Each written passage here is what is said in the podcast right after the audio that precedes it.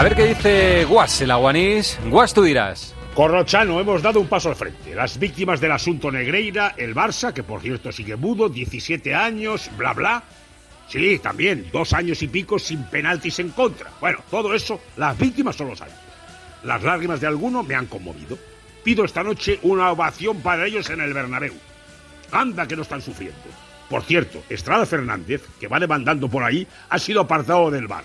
Dicen que no está en forma. ¡Otra víctima! Bueno, está clarísimo. Gracias, Guas.